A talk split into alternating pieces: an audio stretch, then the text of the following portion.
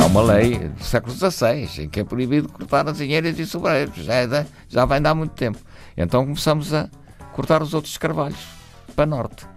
E então começamos a desnudar. A Serra da Lousã ficou nua, Monte Junto ficou nua, Serra da Cheira ficou nua.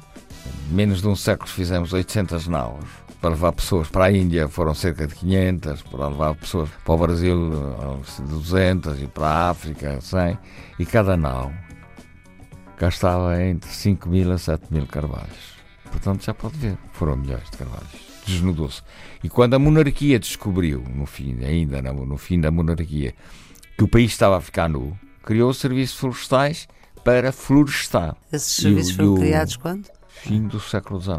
Os serviços florestais foram arborizar, particularmente com pinheiro bravo, porque crescia mais rapidamente que o carvalho. E portanto ficamos com. Foi asneiro ou não? Foi, porque, porque fizemos só uma, uma espécie de árvore. Foi um risco muito grande. Ainda por cima, uma árvore que é resinosa e que com o calor podem uh, incendiar rapidamente. Uh, e propagar o incêndio mais rapidamente. Depois, mais recentemente, fizemos outra asneira. Foi monospecífica com eucalipto, que também arde facilmente porque tem produtos aromáticos. Portanto, eu não sou contra a arborização.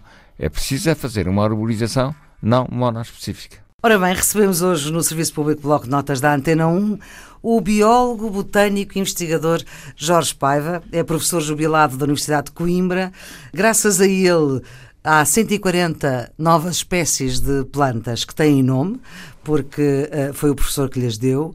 Integra o Conselho de Ética da Universidade do Minho e o Conselho Público do Pavilhão do Conhecimento, o Centro de Ciência Viva. É um homem de saber, é um homem que tem uma história de vida intimamente ligada às plantas e aos seus mistérios. Mantém gabinete ainda no Departamento de Ciências da Vida da Universidade de Coimbra, onde chega todos os dias às sete da manhã depois de correr 10 km e de tomar um dos frio, não é? é? Nasceu em 33, portanto é fazer as contas para ver os anos. Está quase a fazer 90, não é? Em 2023 não, são 90. São. Uh, Ainda faltam pois, dois. São, agora estou com 87. Professor, muito obrigada por dar o seu contributo para este programa que ajuda os alunos que estão nos últimos anos do secundário, mas também aquelas pessoas que se interessam por saber um pouco mais daquilo que nos rodeia. E o senhor é taxonomista, ou seja, é aquele que define os grupos de organismos biológicos com base nas suas características comuns e por causa disso já percorreu o mundo inteiro em missões científicas, África, Austrália, América do Sul e, claro, a Península Ibérica. Nós estamos a falar de árvores e de seres vivos Portanto, que têm que se... as gimnospérmicas, todas essas plantas que não dão semente, são, não há nenhuma erva, são todas linhosas, ou são arbustos ou árvores. É o pinheiro, é o cipreste, por exemplo, é o teixo, por exemplo. O teixo que dá lá é uma sementinha, que é uma árvore hoje muito importante. É? Por quê? O teixo, porque nós depois, nós antigamente, eu sou desse tempo, eu nasci em 33 e quando nasci não havia antibióticos. O Fleming, quando descobre sem querer o antibiótico. É a penicilina, não é? É a penicilina e só começa a ser produzida muito depois de 1950. De maneira que eu, quando nasci, não havia. Portanto, é uma, então, era é uma um sorte estarmos todos aqui. Não, e era um, um tratamento que íamos buscar os produtos tóxicos, particularmente às plantas. Porquê que mais às plantas do que aos animais? Porque as plantas não se movem, são mais fáceis de apanhar. Né? E há mais, mais indivíduos. E depois é que apareceu a indústria farmacêutica que foi estudar esses produtos para fazer os medicamentos. E concentra-os os medicamentos são produtos químicos normalmente tóxicos. Alguns são tóxicos só com receita médica. E alguns estão tóxicos que só administrados por um médico ou por um enfermeiro. É aquilo que nós chamamos de quimioterapia. Mas quimioterapia é tudo. Quando eu estou a tomar um comprimido para a dor de cabeça, estou a introduzir no meu corpo um produto químico. Estou a fazer quimioterapia. Porquê que os de receita médica? Porque são tão tóxicos que tem que ser vigiado a dose por um médico, não é? E às vezes para uma dose para criança é esta, para adulto, porque é o volume de biomassa. Claro. E quando a indústria farmacêutica descobriu isso, que são produtos tóxicos, foi começar a estudar os venenos da natureza. E o teixo. É um arbusto, o teixo? O teixo é uma árvore. É uma árvore mesmo. É uma árvore. Que nós temos uma espécie. Nós? Nós cá em Portugal. Só temos uma espécie. Uma espécie. Que estava em vias de extinção. Porquê? Porque antigamente até era uma espécie que nós punhamos nos cemitérios. Para morto não fazia mal. Mas quando houve a romanização e os romanos começaram a fazer os funerais, com, levavam os caixões não ao ombro, mas em carroças, e os cavalos ficavam à espera que se fizesse a cerimónia à entrada do cemitério, estavam textos. Eu ainda tenho fotografias de textos à entrada desses cemitérios. E quando voltavam, os cavalos estavam mortos porque tinham comido folhas de teixo. 10 miligramas de uma folha de teixo tem veneno suficiente para matar uma pessoa. Hum. A semente do teixo, que é mais pequena que um grão de milho, tem veneno suficiente para matar 12 pessoas. E é por isso que os pastores não gostavam. Eu ouvi uma vez na, na Antena 1, Hum. um pastor dizia, ah, quando tinha um, um teixo no baldio, porque as cabras comiam Comiam? a casca, morriam, vinham as vacas, comiam as folhas, morriam. A indústria farmacêutica em 1962, 63 começou a estudar esse veneno, particularmente com um teixo americano, até que demorou cerca de 30 anos, que demora muito tempo, e descobriu um produto químico. Esses produtos tóxicos dos estreitos são alcaloides que se chamam taxanas. Foi desdobrando até essas taxanas num produto menos tóxico e fez primeiro produto para o tratamento de, vários tipos de cancro, que era o Taxol, produto farmacêutico que chama-se Taxoter, acho eu. Mas era um risco. Graças a esse texto, Graças a um texto Temos americano. tratamentos Ainda não era, de não era cancro. Sim. E um dos primeiros, particularmente do cancro do testículo, e um dos primeiros que utilizou isso foi o Armstrong, que depois ganhou voltas à França. E é por isso que ele dava muito dinheiro para a indústria farmacêutica continuar Uhum. a fazer a investigação. Depois começaram a estudar outros textos, salvo o cerca de oito teve espécies de problemas textos. com, com E doping, neste é? momento, neste momento, há quatro medicamentos tirados a partir de- das taxanas dos textos, já tiramos também do nosso, mas como ah, era preciso matar textos, e depois disso, depois de descobrir qual é o produto, faz-se a biossíntese em laboratório, faz a síntese, e hoje já se faz a síntese, e há quatro produtos químicos para tratamento de cancros, são só nos institutos de oncologia é que se fazem esses tratamentos, porque é altamente tóxico. E também, por exemplo, dou um outro exemplo. Uma cobra, que é a jararaca, no Brasil, que mata uma É víbora. uma palavra que conhecemos do Brasil, é? Exato. Até é de- um, um insulto, não é? Exato. Porque mata cerca de 50 pessoas no Brasil, não é? Uma Desse- só. Uma só. E, portanto, hoje Quase ninguém pode jararaca. matar jararacas porque descobriu-se um novo um produto que- do veneno dela, um produto químico para doenças cardiovasculares. E, portanto, hoje estão-se a estudar os venenos da natureza para produtos, para medicamentos. E para curar doenças e, Quando e mantendo a dizem, "Para que é que biodiversidade. querem proteger o lobo, que o lobo até nos come. É um disparate. Claro. Não sabemos. Se pode ser muito útil. E é. Mas eu não quero entrar nisso, Entrar nisso. nunca mais daqui saía. Nunca mais. Olha, vamos então continuar a nossa conversa. Estamos sempre a falar de alimentação, no fundo. As árvores, como qualquer ser vivo, precisam de se alimentar. Não têm boca, não é? Não têm um sítio para onde entrar. Como é que se pode explicar este processo através do qual as árvores vão produzindo os seus Pois, nutrientes? porque todas as árvores, todos os seres vivos precisam de combustível, que nós chamamos nutrientes. A gasolina é um nutriente do motor mecânico e tem carbono. E como anda muito carbono na atmosfera, as plantas têm a capacidade, porque normalmente as reações químicas ou, ou precisam de energia para se dar, chamam-se endoenergéticas, não é? Ou, ou libertam energia, são exotérmicas, não é?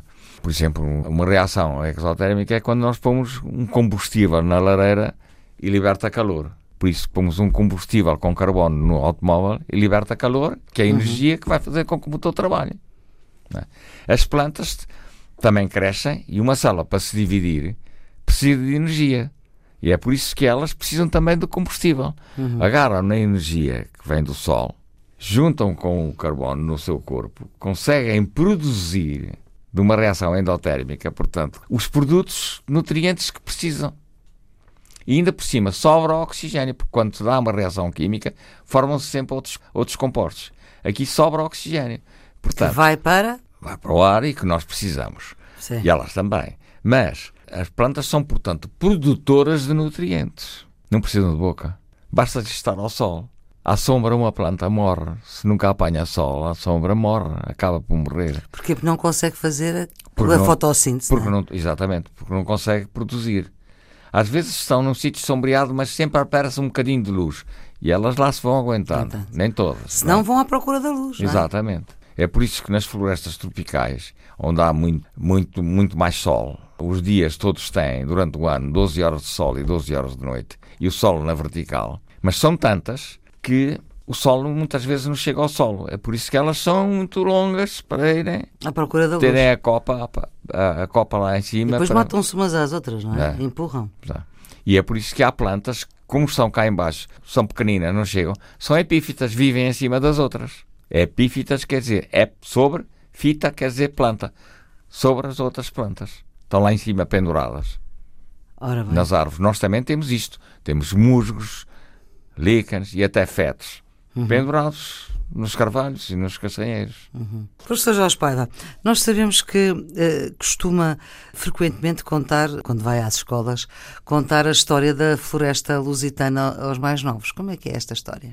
É, o país esteve coberto de floresta. Não vamos pensar que só estamos a derrubar a Amazónia. Isso é agora, porque nós derrubamos aqui não só para termos terrenos para cultivar, como precisávamos de lenha, não tínhamos outro combustível. E eu, quando eu costumo dizer aos alunos que nós não tínhamos pedra à amostra, a Serra da Estrela estava coberta de floresta até ao topo, basta ir aos Pirineus. A Serra da Estrela tem 2 mil metros. E eu uma vez levei colegas meus aos Pirineus a 3 mil metros e disse: O que é que vocês têm à vossa volta? Uma floresta, que ainda lá estava. Porquê? Porque está a 3 mil metros. É mais alta.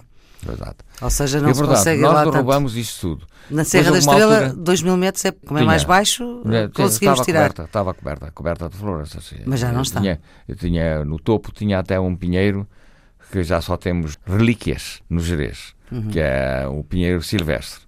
Tínhamos, estava toda coberta. Fomos derrubando, está mais no centro. E antigamente isto não vinha para as zonas, para Lisboa, não vinham de, de caminhões tire. A lenha vinha de carro de bois.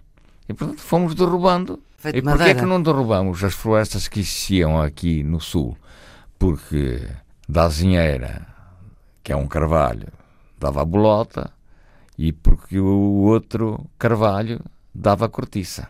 E portanto fomos deixando de ficar esse, Sobreiro, não é? o sobreiro. E dos outros, porque começámos a cortar sobreiros e azinheiras para fazer naus. Mas quando se descobriu que estávamos a derrubar, foi proibido cortar azinheiras. Há uma lei do século XVI em que é proibido cortar azinheiras e sobreiros. Já, é da- já vai dar muito tempo.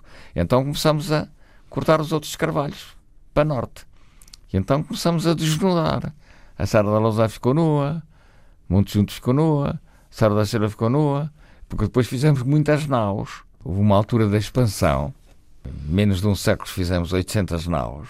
Para levar pessoas para a Índia foram cerca de 500, para levar pessoas para o Brasil eh, 200 e para a África 100. E cada nau gastava entre 5 mil a 7 mil carvalhos.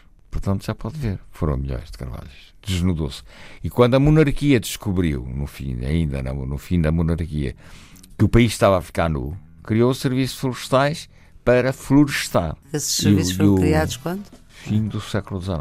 Os serviços florestais foram arborizar, particularmente com pinheiro bravo, porque crescia mais rapidamente que o carvalho. E portanto ficamos com. Foi a geneira ou não? Foi porque, porque fizemos só uma, uma espécie de árvore. Foi um está. risco muito grande. Ainda por cima, uma árvore que é resinosa e que com o calor pode eh, Incendiar propagar rapidamente. eh, e propagar o incêndio mais rapidamente. Depois, mais recentemente, fizemos outra asneira. Foi monoespecífica com eucalipto, que também arde facilmente porque tem produtos aromáticos.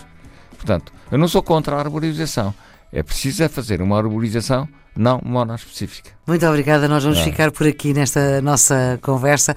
Professor Jorge Paiva, muito obrigada pela forma como nos eh, deu conta do cuidado que temos que ter com aquilo que é de todos, que é o património de todos, neste eh, Serviço Público Bloco Notas da Antena 1, os cuidados de emissão de Guilherme Marques, a produção é da jornalista Ana Fernandes. Nós voltamos amanhã, tenham um bom dia.